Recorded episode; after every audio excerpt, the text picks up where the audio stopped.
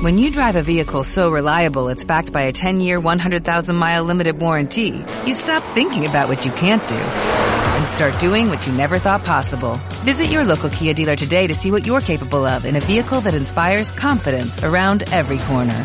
Kia, movement that inspires. Call 800-333-4KIA for details. Always drive safely. Limited inventory available. Warranties include 10-year 100,000-mile powertrain and 5-year 60,000-mile basic. Warranties are limited. See retailer for details.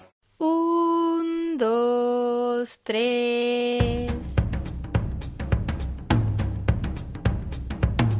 Bienvenidos un día más al podcast de Lola Habla Sola. Bienvenidos a mi podcast. Hoy vamos a hablar de un tema precioso, así que coged un café, tomad asiento y vamos a ello. Leer el mundo está siendo algo maravilloso. La verdad es que no sé cómo es posible que no lo haya hecho antes, no sé cómo es posible que haya gente preguntándome cómo llevo este reto tan ambicioso, si al final puede dar pereza, si al final puede ser duro, si al final puede ser incluso demasiado largo. Leer el mundo, tengo que deciros que es una dosis de humildad y es una dosis de realidad. La verdad es que este reto está siendo muy lento, pero tan, tan gratificante. Y sé que igual he empezado este podcast demasiado profunda, pero tenía que compartir todo lo que me está haciendo sentir la lectura de Kim Ji-yoon, nacida en 1982. Este es el título del libro que he elegido para Corea del Sur y que en estos momentos me está poniendo toda mi vida patas arriba. Os voy a poner un poco en contexto porque la verdad no tengo muy claro si aquí en este canal, en podcast, yo he compartido con vosotros el reto que estoy realizando desde hace algo más de un año. En 2019 yo me propuse leer el mundo, me propuse leer un libro de cada país del mundo que además fuese de un autor nacido en ese país y que además hablase de algún hecho histórico o social que tuviese relevancia en ese país, para conocer un poco más de cada uno de esos países que forman nuestro mundo, ¿no? La realidad es que cuando empecé el reto lo empecé con bastantes titubeos, porque yo no sabía si era demasiado ambicioso, si yo me iba a concentrar en leer exclusivamente los libros de ese reto, si realmente yo iba a tener tiempo suficiente para hacer el reto en un tiempo determinado y al final todas esas dudas hacían que yo misma no viese la luz. Y la realidad de este reto es que hay que hacerlo con muchísima calma, hay que hacerlo con muchísima paciencia y hay que hacerlo por gusto. Y además no todo es un camino de rosa, porque te encuentras muchas veces con libros que igual te ha costado muchísimo trabajo encontrar y que después resulta pues que no te están gustando o que no conectan contigo tanto o que a lo mejor ni siquiera te están contando demasiada información sobre ese país o la, o la información que tú esperabas, ¿no? No estaba cumpliendo esas expectativas que tú tenías sobre esa lectura en concreto. Y una de las cosas que a mí más me costó entender de este proceso de inicio del reto 200 libros, 200 países, es precisamente que no todos los libros elegidos son los libros oportunos, que igual tienes que pasar por varios libros, varios autores, varias temáticas de un mismo país hasta encontrar el que realmente tú sientes que pertenece a ese reto. Es algo, por ejemplo, que me ha pasado con la India. He leído como tres o cuatro libros sobre la India durante 2020 y alguno en 2019 y la realidad es que yo no sentía que ninguno me estuviera contando algo muy interesante sobre la India hasta que encontré el vagón de las mujeres. Al final es esto, es la búsqueda continua de las lecturas perfectas para conocer el mundo y eso lleva tiempo. Y vosotros podréis estar pensando, bueno, pues si te lleva tiempo, que te lleve. O sea, al final tu objetivo, tu meta es leer el mundo, no leer el mundo rápido. Lleváis razón, pero al final cuando te metes en este tipo de retos, cuando tienes canales, ¿no? En el que compartes tus lecturas, en el que vas actualizando, pues te metes una presión, una prisa que solo tú estás sintiendo y que solo tú te estás imponiendo precisamente para cumplir las expectativas del resto. Pero este reto no puede ser para nadie más que para ti. ¿Y a dónde voy con esto? Pues voy a que el reto de los 200 libros, 200 países, a mí me ha traído muchas alegrías y también muchísimas inseguridades. Es un reto que no estoy haciendo de manera muy continua, es decir, no termino un libro sobre un país y empiezo el siguiente y termino y empiezo el siguiente y termino y empiezo el siguiente. Estoy colando en medio lecturas que me apetecen, porque asumo que leer 200 libros de 200 países diferentes con toda la carga que supone el asumir e interiorizar la información de cada uno de esos países, algunas muy duras, depende del tema que hayas escogido, no puede ser algo para darse un atracón lector. Este reto merece tu atención, tu calma, tu dedicación. Este reto merece que lo vivas. Y eso es lo que me está pasando a mí con las últimas lecturas. Cuando he pasado esa barrera de autopresión absurda generada por mí misma para este reto, cuando he pasado esa barrera, realmente estoy disfrutándolo. Y quería hablaros de tres libros en concreto de este reto que a mí me han llegado al alma y que curiosamente están protagonizados por mujeres. Curiosamente, no solo es la historia de un país, sino que además es la historia de un género. Precisamente ahora que el feminismo está tan de moda y que ahora parece que todas las luchas y todas las protestas están recogidas bajo ese paraguas feminista que se está extendiendo de una manera tan genérica y en algunos casos tan ambigua, ¿no? a mí me da la sensación de que muchas veces tenemos esas pequeñas luchas sin tanto sentido metidas dentro del feminismo por hacerlo un movimiento súper grande y sin embargo cuando te pones a mirar sitios donde realmente necesitamos que se escuchen voces de mujeres, que se escuche una defensa a de esas mujeres, no las tenemos. Descubrir lecturas tan potentes y tan duras como fue la lectura de El vagón de las mujeres sobre la India, o como ha sido descubrir un poco más de Corea del Sur, más allá de si el libro puede estar mejor, peor escrito, puede profundizar más o menos, puede ser un libro más interesante o menos interesante, pero estás descubriendo la realidad de un país y estás iniciándote en la realidad de una cultura que después tiene mucho más que la lectura de un simple libro. Y digo esto porque ya veréis mi reseña cuando la haga sobre Kim Ji-yoon, nacida en 1982. Es un libro que aún no he terminado, por eso digo que ya veremos mis opiniones en esa reseña. Pero lo que está claro es que a día de hoy es un libro que a mí me ha hecho investigar mucho sobre la situación en Corea del Sur, ¿no? Y me ha hecho investigar mucho sobre la situación de las mujeres en Asia y me ha hecho intentar informarme un poco más sobre cómo es esta vida. El libro de Kim Ji-yoon, nacida en 1982, tiene una estructura interesante en el sentido de que está hecho de manera eh, biográfica y divide los capítulos por años, ¿no? Por, por eh, franja de años. Entonces vas viendo esa evolución o esa falta de evolución en algunos momentos sobre cómo es la situación de las mujeres, sobre cómo las mujeres entre ellas ya se condicionan, se limitan entre ellas se están poniendo el freno. Cómo las mujeres se dan cuenta de lo difícil que es su situación, de lo falta que están de desarrollo, en el sentido de, bueno, pues tenemos hombres que son capaces de estudiar, que son capaces de tener una vida profesional, de desarrollarse, de tener sus sueños, de cumplir sus sueños y de además tener un soporte súper fuerte en casa por parte de las mujeres. Y sin embargo tenemos mujeres resignadas, y absolutamente limitadas y condicionadas a la voluntad del género masculino, ¿no? De su marido o de la sociedad masculina en general. Pero si esto fuera todo, aún le vería cierto sentido, pues hay un género con una supremacía pues autoimpuesta o culturalmente impuesta que ahora mismo es eh, absolutamente dominante y hay que tener una lucha para intentar igualar estos dos géneros, ¿vale?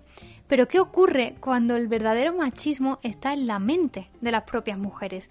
Cuando estas culturas se mantienen machistas porque, porque no han podido evolucionar de otra manera, ¿no?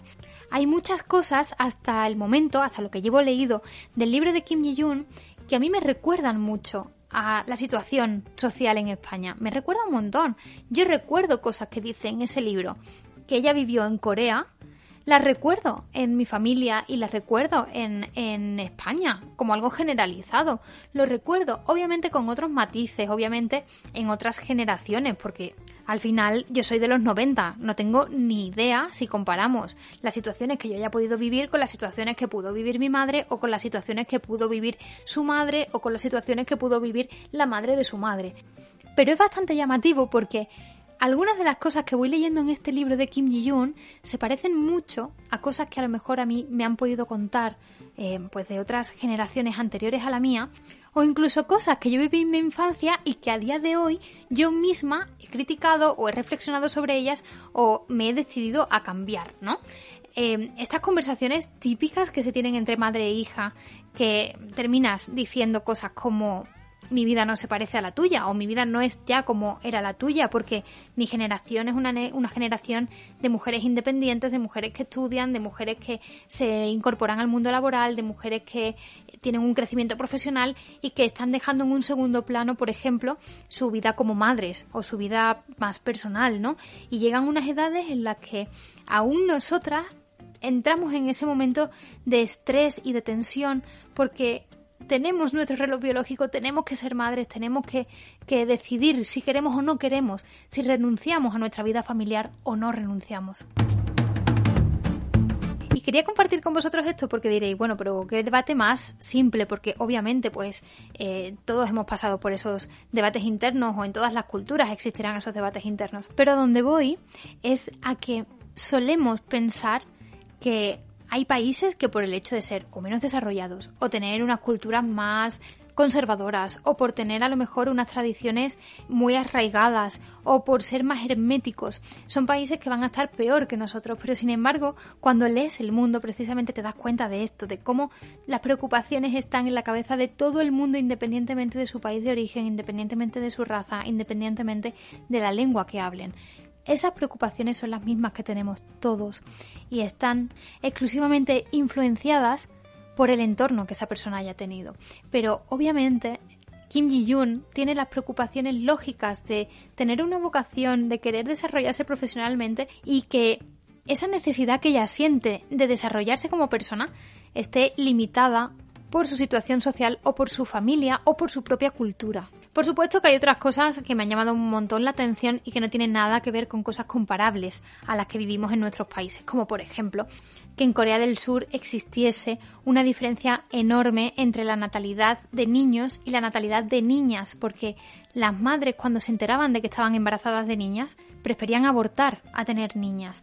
Esto es algo súper duro que he leído en este libro y que estoy intentando comprobar hasta qué punto es cierto, porque me ha parecido increíble. Es decir, los hombres, cuando sabían que iban a tener niñas, como sabían que al final una niña suponía costes y dinero, porque al final esas niñas no van a trabajar y van a traer ingresos a casa. Yo la voy a educar, la voy a criar, para que al final esa niña esté sirviendo, entre comillas, a su, o sin comillas, como queráis, a su marido y a sus hijos en el futuro, pero a mí no me va a reportar ningún beneficio y sin embargo, si tengo hijos, sí, porque los hijos aprenderán, trabajarán y podrán traer algún tipo de aportación económica a casa. Y además, a nivel social, está súper bien visto que yo sea padre de un hijo y sin embargo parece como que haber sido padre de una hija tiene menos valor, menos importancia. Y es muy fuerte esto. esto que, leí en este libro a mí me, desconcertó muchísimo. Se parece bastante a cosas que leí sobre la India en el vagón de las mujeres o en la trenza, pero me desconcertó un montón porque qué fuerte que un hombre que ha nacido de una mujer, que se ha casado con una mujer y que ha sido capaz de dar vida a otra mujer, cuestione el valor y la importancia de las mujeres. Y por otra parte, otro detalle que no se me escapa es precisamente cómo las mujeres de este tipo de países o culturas o mm, pongamos incluso religiones, porque no sé si habéis visto la serie de Unorthodox que está en Netflix, os la recomiendo muchísimo, es verdad que es lenta, pero es muy interesante porque está ambientada en nuestros días y sin embargo tiene una situación con las mujeres muy parecida a la que estoy leyendo en, en este libro de Corea del Sur. Es algo muy similar con las distancias lógicas de los países en los que están ambientadas, de las, de las culturas que son, de las religiones y todo esto, pero la situación de la mujer en concreto tiene muchas similitudes. Y tanto en esa serie como en este libro, como en el libro del vagón de las mujeres, como en el libro de la trenza, como en prácticamente todos los libros que leamos o series que veamos o películas que veamos sobre estos hechos, a mí siempre me llama la atención cómo las mujeres asumen, las mujeres, porque estamos hablando ahora mismo de este tema, ¿no? Pero cómo el ser humano en general asume su rol en la vida, en el mundo, en la sociedad. El hombre no nace siendo dominante, asume su rol de dominante en estas culturas, ¿no? Las mujeres exactamente igual asumen su rol. En Anorthodox asumen su rol de madres exclusivamente en madres, es decir, madres que se limitan a tener cuantos más hijos mejor para intentar eh, compensar la pérdida de vidas judías por el holocausto, ¿no? Su intención es, o su obsesión, es que con el holocausto se perdieron 6 millones de vidas judías y su intención es recuperar esos 6 millones de vidas que perdieron en esa atrocidad. En el caso de lo que he leído de Corea del Sur hasta el momento, insisto, aún el libro no está terminado y estoy haciendo una mera reflexión cultural más que otra cosa sobre, eh, sobre el rol de la mujer ¿no? en estos países y sobre cómo leer el mundo nos ayuda a entender este tipo de cosas. Cómo el rol de las mujeres está tan interiorizado, tan asumido, como una madre asume que sus hijas se tienen que educar igual que ella, tienen que estar al servicio de su familia, tienen que tener trabajos que les permita estar fuera de casa poco tiempo para criar a los hijos y cómo ella va educando a sus hijas en eso. Y sin embargo, cuando sus hijas le dicen, oye, pero es que yo tengo una vocación, o es que a mí me gustaría hacer otra cosa, o es que a mí yo tengo estas, estas inquietudes, tengo estos intereses, cómo ella misma se replantea su propia vida y dice, ostras, es que a mí me pasó igual, yo también quería hacer esto y al final renuncié a todo por la vida que tengo ahora, ¿no? Y es, es una conversación absolutamente interna que no comparten con sus hijas, pero que la están teniendo en su cabeza, están reflexionando sobre cómo ellas mismas estuvieron limitadas cuando les tocó vivir esa parte que ahora viven sus hijas y cómo se tuvieron que resignar y aún así, aún sabiendo todo lo que sufren, condenan a sus hijas a lo mismo. Este tipo de cosas son las que a mí me encanta de la lectura y me duelen de la vida. Este tipo de cosas son las que hace que sea tan interesante leer el mundo porque te das cuenta de que no eres un ser único como para tener ese tipo de pensamientos exclusivos. La realidad es que son pensamientos que tienen en todas las sociedades, en todas las culturas y que nosotros a día de hoy podemos elegir y sin embargo hay otras voces calladas que siguen sucumbiendo o siguen sometiéndose a la voluntad de un género predominante, en este caso el masculino, pero todavía me queda mucho mundo por leer para descubrir si en algún punto es al revés. Y esto es precisamente lo que me encanta. Todavía me queda mucho mundo por leer. Y esto hace que no quiera que se termine el reto jamás. Me está encantando leer el mundo. Porque más allá de si estáis o no estáis de acuerdo con mis reflexiones, que podéis no estarlo, pero más allá de eso, lo que está claro es que os hace reflexionar de una manera u otra que os hace estar cerca de otras realidades, de otras personas, de otras culturas. Y creo que además nos puede hacer mucho más empáticos. Pues hasta aquí el podcast de hoy. Yo quería recomendar altamente que hagáis este reto de los 200 libros, 200 países. Creo que es un reto que os puede gustar muchísimo. Me ha gustado mucho hacer este podcast. Igual vengo demasiado influenciada por mi lectura de hace apenas unos minutos que, he cerrado el libro para ponerme a grabar y estaba muy metida en este momento de reflexión, ¿no? Espero que el podcast os haya gustado, tanto si estáis de acuerdo con mis opiniones como si no, que todo es posible. Y además me encantaría ver en vuestros comentarios cuáles son vuestras reflexiones al respecto, qué libros os han hecho a vosotros reflexionar muchísimo sobre este tipo de situaciones culturales, sociales y sobre todo internacionales. Ya sabéis que el próximo jueves, es decir, mañana, tenéis vídeo nuevo en el canal de YouTube y también el próximo domingo. Ya sabéis que por supuesto cada miércoles nos seguimos escuchando en podcast, así que os espero la semana que viene. Un besito a todos. Adiós.